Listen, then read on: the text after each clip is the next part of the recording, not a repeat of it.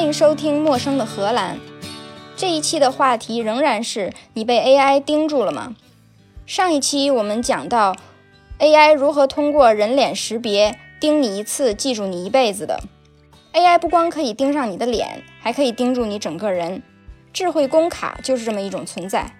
工卡就是我们平时上班在大门口打卡的那个卡片儿。如果在这个卡片里装上一些传感器和芯片，它就会变成一个可以被追踪的目标，对保护员工安全非常有用。尤其是在高危行业里，比如说炼油厂、炼钢厂、船务、码头、建筑工地、矿井或者大型机械附近，员工的安全一直是一个非常敏感的问题。有了安全工卡，最基本的功能就是可以知道你在什么地方，收工数人头的时候不会把你落下。更高级一点的应用可以知道你的状态是在移动中还是静止，在走路、转圈、跑步、开车。如果你在一个应该一直移动的情景下，几分钟都没有动，工卡就可以联系你周围的同事去看一下你是不是出事儿了。用这个工卡加上地理围栏技术，就可以检查是不是有不该出现的人在不该出现的时候出现在了不该出现的地方，或者。工厂什么地方出了火灾？通过地理围栏画出危险区域，通过追踪安全工卡，看看在受火灾威胁的范围里有多少员工。在疏散之后，再数一次人头，看看这些员工是不是都离开了不安全的环境。而且在火灾发生的时候，原本在安全范围的员工，如果他正向着危险区域移动，可以通过追踪工卡和地理围栏给他报警，阻止他靠近危险。这个工卡听起来非常好，像个移动保姆。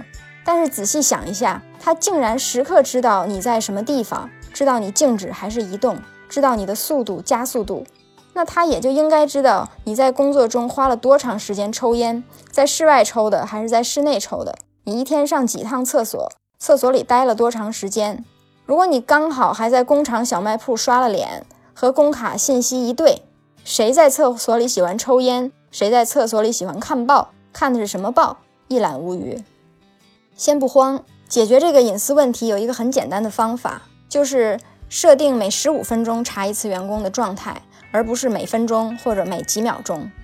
把它设成十五分钟查一次，这样的话，只要你不在厕所里连续待十五分钟，或者刚好在十五分钟间隔里去了两次厕所，这个安全工卡就不会暴露你上厕所的时间。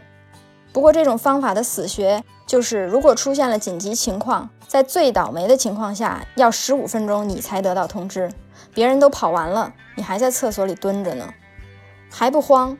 解决这个问题也有方法，就是实现工卡的双向通讯，工卡可以和安全中心联系，安全中心也可以和工卡联系。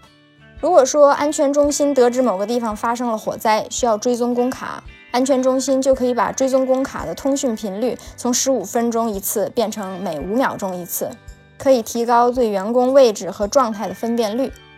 如果是一个员工出了问题，比如说在作业的时候摔倒了，这个时候工卡就会向安全中心发出警报，同时激活频繁发送状态的功能，按需切换通讯频率，可以避免全天候被紧密监控，而是只有在必要的时候才频繁联系。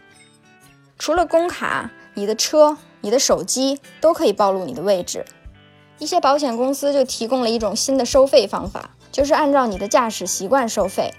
你在手机里边下一个应用，开车的时候把那个应用打开，行程结束的时候，应用会告诉你这一段路程你从哪儿开到哪儿，开了多长时间，在这个过程里你有没有超速，有没有紧急刹车，有没有突然变道。然后根据你一个月的行驶记录，保险公司会按你的安全性给你打个分儿，通过这个打分儿给你下个月的保险定价。听起来对投保人好处大大的，毕竟多数司机都坚信自己是个好司机，是个比别的司机更好的司机，所以你的保费应该会变低。然而直接被现实打脸，你发现那个开车烂透了的同事比你的保费还低，而且你的保费比没用这个应用之前还高了。这什么烂应用，一点都不公平。可是这是为什么呢？这和保险保费算法是相关的，因为保费的算法是按风险算的，而这个风险有很多方面。比较高级的算法会计算个人风险、路径风险、区域风险和社会风险。个人风险就是你个人驾驶习惯带来的风险。你是一个特别疯狂的驾驶员，还是一个特别保守的驾驶员？按你一路上猛踩刹车的次数，突然变道又猛踩刹车的次数，或者转弯时候的车速等等因素来评估你开车的习惯有多大风险。另外一类影响是路径的风险，有的路就是很危险，经常出车祸。出车祸的原因也很多，比如说路上大车多，或者经常突然堵车，路面经常积水积雪，公路质量差，经常突然出个坑，或者路上新手特别多。如果你每天上下班都要走这么一条不安全的路，那你的风险自然也是比较大的。相对风险低的路就是路面宽、路平整、光线好，出事故的概率小。第三类影响因素是区域风险，比如说上班的路要经过五个加油站、两个水泥厂、两个炸药厂，那各个区都很危险。要通过那些区的你，自然风险也比较高。如果哪个加油站爆炸了，或者炸药厂爆炸了，导致你出了车祸，这些都是保险公司要算进去的风险。最后一类风险，社会风险。社会风险是什么呢？是跟周围的人有关系。比如说你在沙漠里开车，你出车祸了，最不好的情况就是你死了，车全毁。可是如果你在天安门广场上开车，你出车祸可能会害到周围一百个人，这个社会风险就非常高。我就是举个例子。知道不能在天安门广场开车。算法高级的保险公司把以上种种风险全加一块儿计算你的保费。所以要不要参加动态定价的促销，还是需要动一下脑子的，选择合适我的保险公司和适合我的定价方案。这也是数据工作者的隐形收入之一。前两期我列举了一些数据工作者的隐形收入，倒把这个给忘了。各行各业数字化程度越深，数据工作者的隐形收入就越多。怎么样，想不想转行？说回 AI，不要以为不用手机应用就逃过 AI 了。不光是手机可以追踪，一零年以后的新车里边基本上都有一个小盒子，这个小盒子专门记录你的车的行为，包括车里面什么灯什么时候亮了，你的速度、加速度、方向盘转了多少度。油门开了多少度？什么时候打火？什么时候熄火？这些都记录在这个小盒子里。那个小盒子也可以把数据传给汽车制造商。目前，汽车制造商主要是通过这些数据来改进他们的产品和服务。但是，也有一些汽车制造商把这些数据传给租车公司，尤其是重型机械的租车公司、出租卡车或者农用重机的。让他们通过这些数据了解司机驾驶行为和使用机械的行为，帮他们合理维护车辆，并且指导他们收费。什么手机、小盒子都是通过车来盯住你的，还有可以直接盯着你的，比如一个朝向驾驶室的摄像机，它可以捕捉你眨眼、打哈欠、打瞌睡、开车的时候不看路、开车的时候戳手机、开车的时候打电话、开车的时候吃东西、喝水等等不安全的行为。更有甚者，可以靠穿戴设备测你的心率、心电和脑电，确定你是精神着呢，还是亢奋着呢，还是昏昏欲睡。我们乍一想，觉得心电波动慢的时候应该是在昏昏欲睡，快的时候就是亢奋。其实不一定，有研究表明，当心电和脑电的波动趋于和谐的时候，才是我们昏昏欲睡的时候。知道这个研究结果会怎么样呢？实际上，我们业界就会了解。